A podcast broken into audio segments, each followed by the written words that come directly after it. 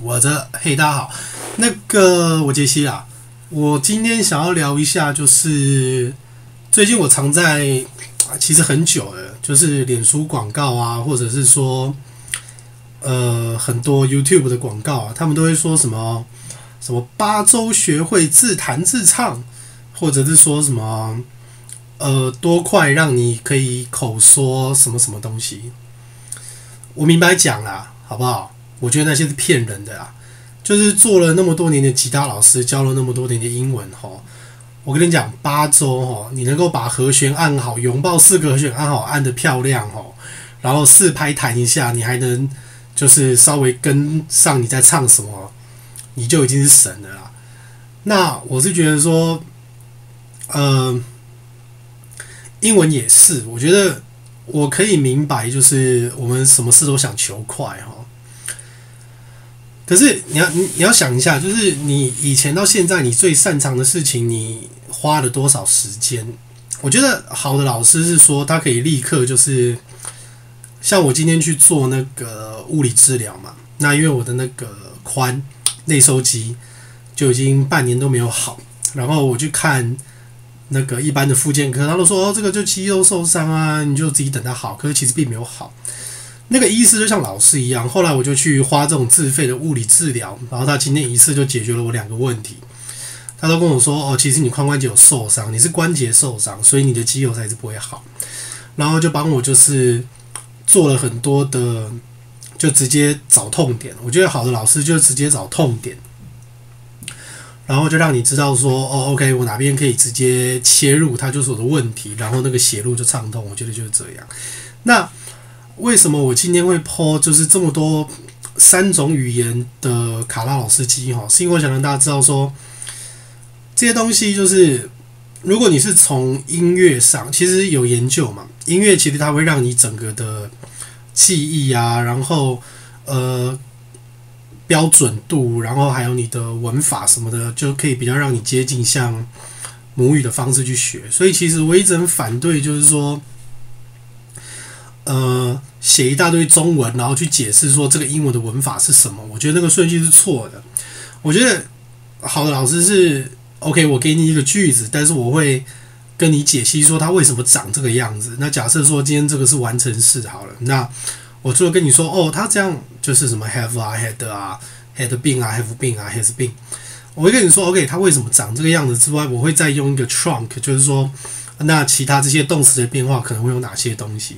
其实我觉得英文很简单。其实我觉得语言呃相对简单的是说，就是说你的过去式、未来式、进行式，还有你的基本动词变化那些东西。哦，对，完成式这一些什么的，其实大体上就是这五种。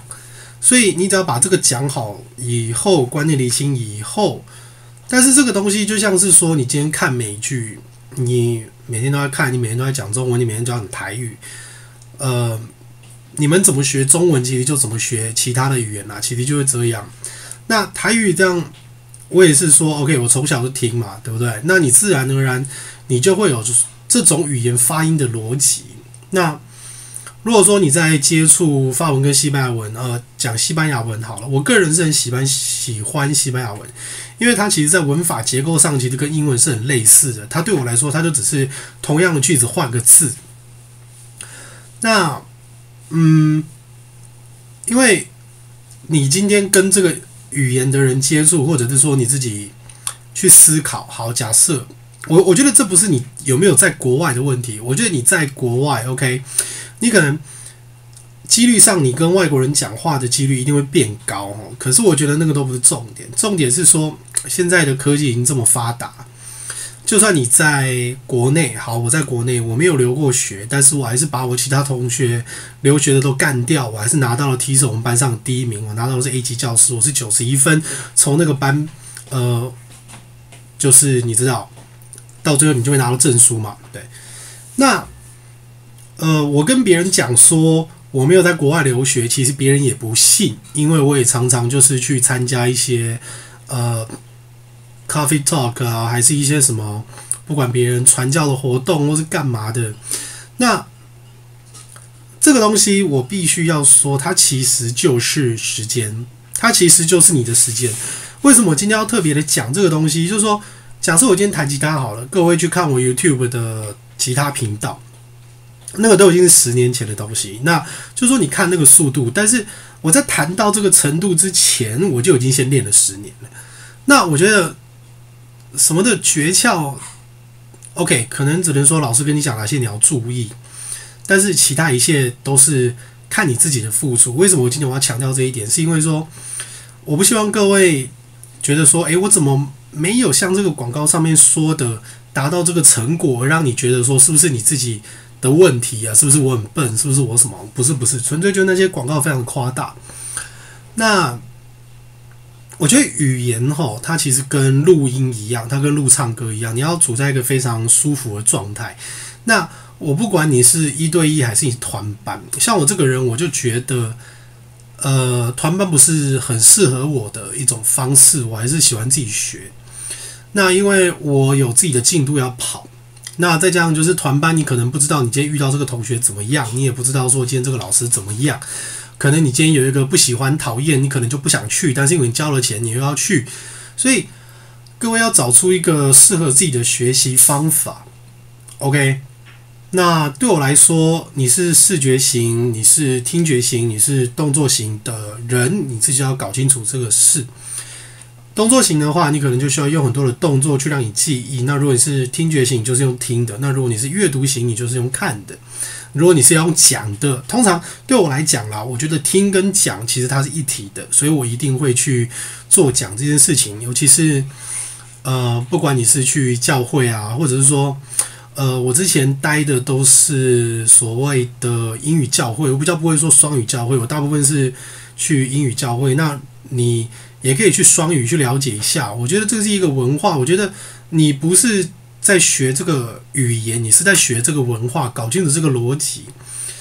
语言只是表面，那嗯，例如说之前在教会做口译啊，但是。